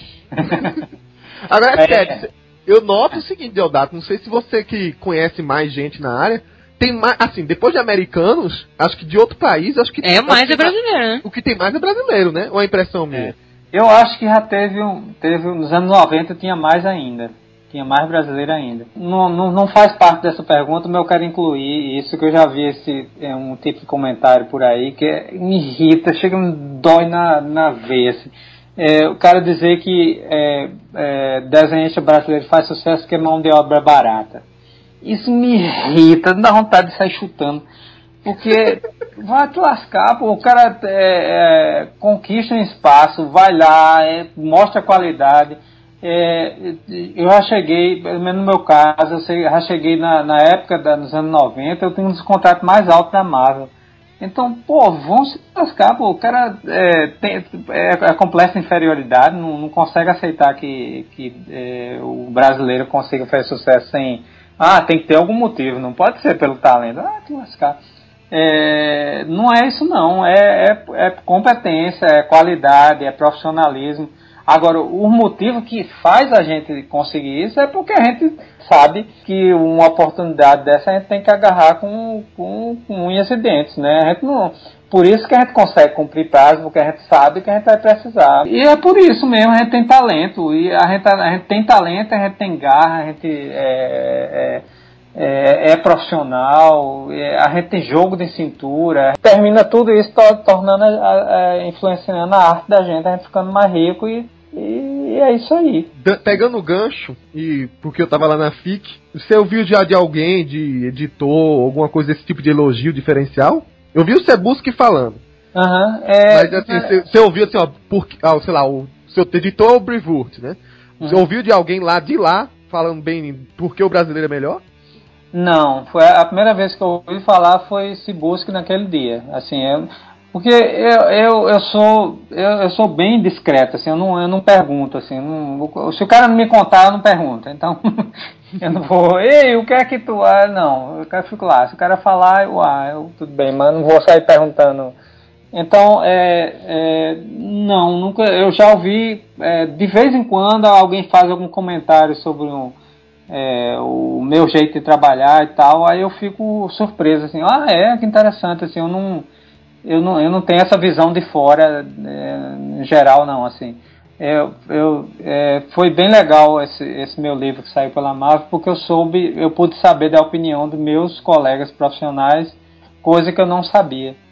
É, então não eu não eu mal sei o que pensam de mim quanto mais do, dos outros em geral eu, eu, eu li o livro né do ganhei o o artbook Deodato, ri demais, principalmente com o depoimento do Luke Ross.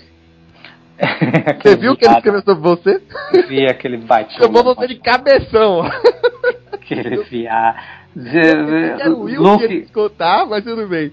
É, Luke é fantástico, adoro o Luke. Uhum. É, eu acho que os caras que eu mais gosto no quadrinho aqui, é, assim, que eu mais me dou bem, né? não é que eu mais gosto, é, é, é Luke, Vilmar, Marcelo Campos, assim, na época que eu me conseguia falar com ele, eu me dava muito bem.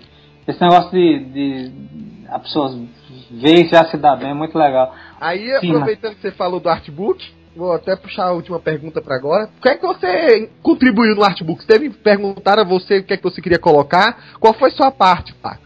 Você. É, é, o que, é que você falou? Assim, eu quero que seja isso. Você participou da construção dele ou foi uma coisa que foi do lado da, da editora só? É, né, bom, é assim, o que me pediram é, foi, me perguntaram se eu queria fazer a capa, uma capa nova, fazer uma montagem. Eu, não, eu quero fazer a capa nova. Aí fiz a capa.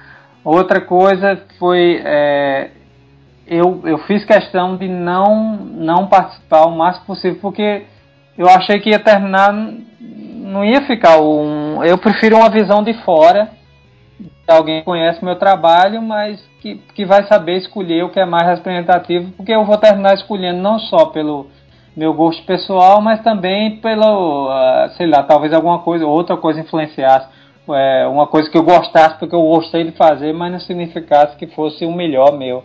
Então, o máximo que eu fiz foi, é, é, por exemplo, ele escolheu, ele disse, pediu para eu cortar 30 capas, que não ia caber na edição.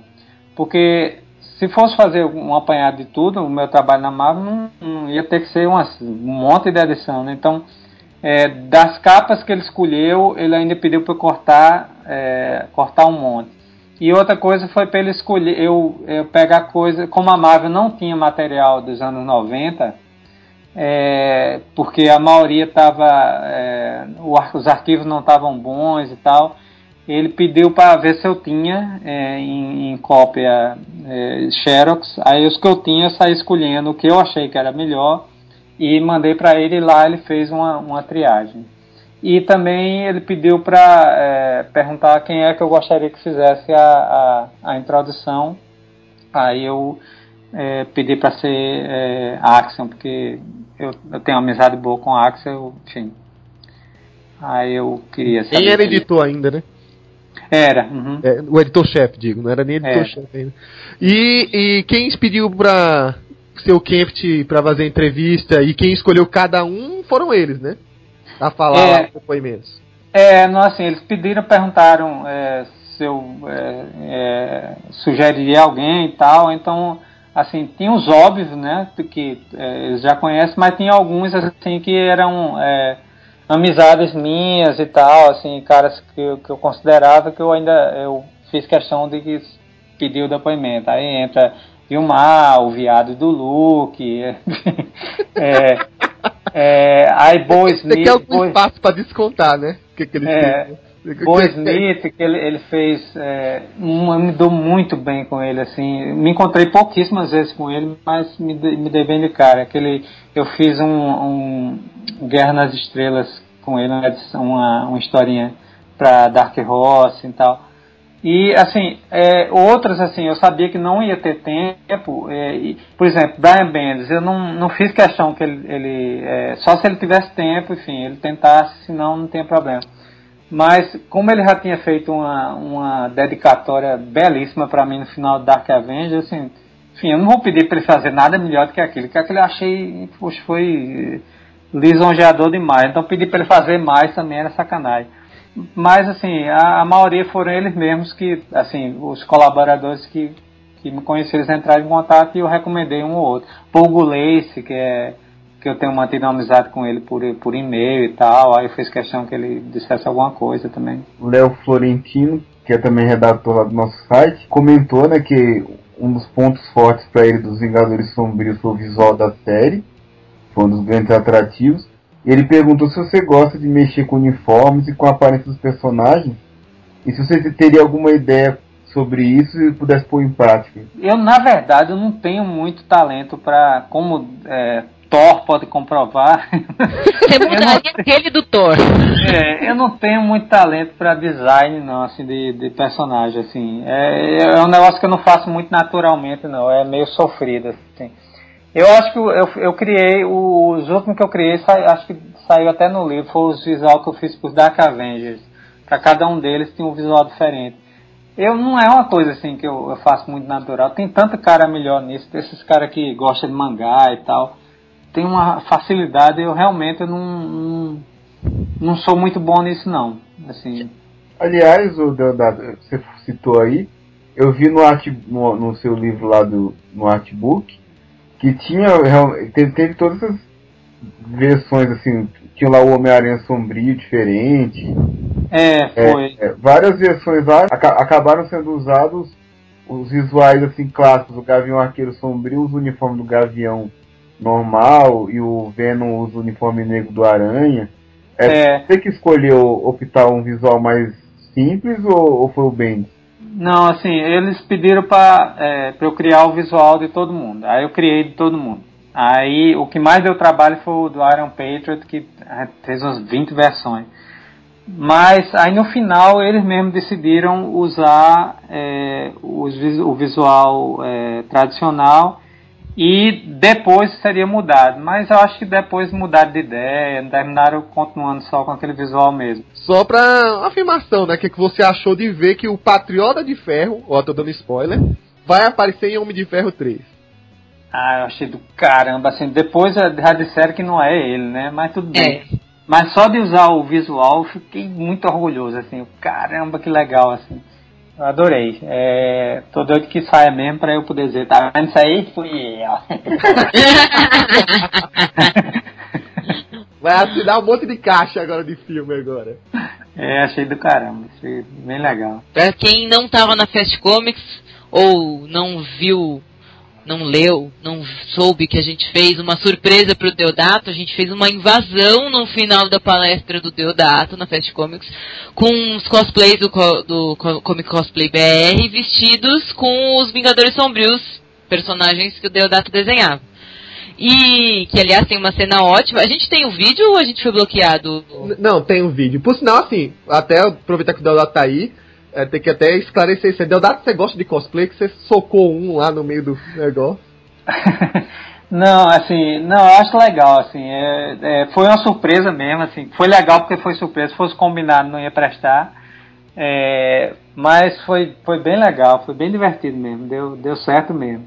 Agora eu fiquei completamente sem saber o que fazer, né? Então, Aí resolveu focar o, que que eu fazer. Aí Sim, aí o cara apontou a arma pra mim, eu tenho que salvar todo mundo aqui. Eu não posso deixar esse cara ameaçar o meu fã. não, pra quem não, não tá, tá, perdido, a gente põe o vídeo no link do Nominata porque ele é um, um clássico do Marvel 66. Mas aproveitando que a gente fez isso e tal, é, eu queria saber, e você viu até nossas fotos de cosplays, disse que eu fico bem de peruca vermelha e tudo mais. Ficou legal, ficou legal.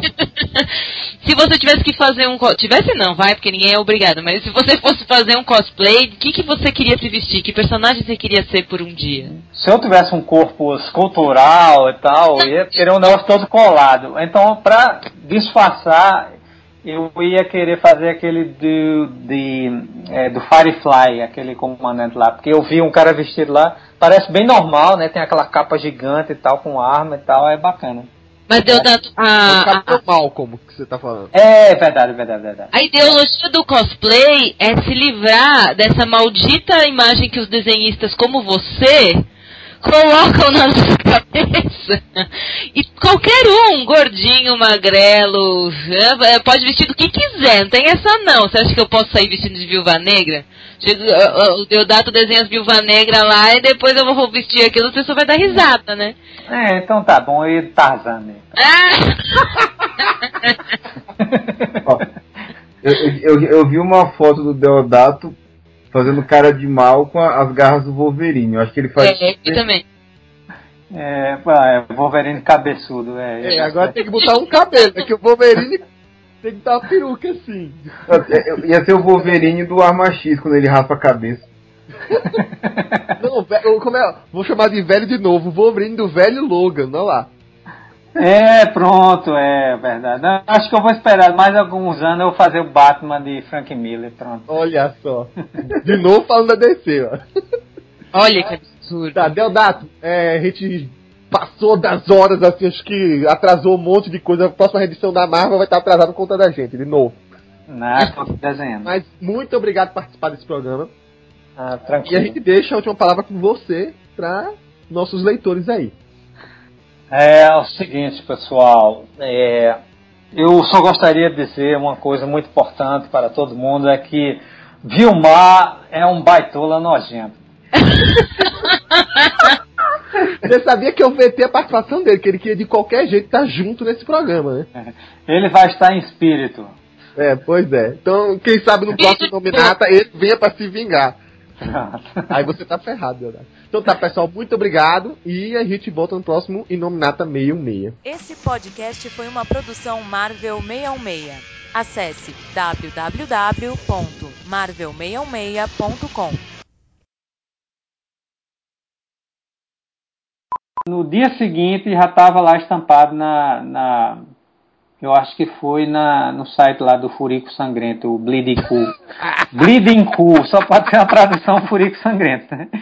Aí tava lá. Essa sua frase do Skype é por causa do Will, né? Não, Bocão é, é o Jack Herbert. Ah, droga, errei. Não, não, não, não. Ali é queixão. Bocão é como eu chamo a privada. Qual que é o quê? Conversando com bocão significa que eu estou a defecaire. E você botar isso no Skype? Eu boto. Ah, gostei, eu não sabia dessa. Acabei de relacionar o Will com cocô, né, coitado.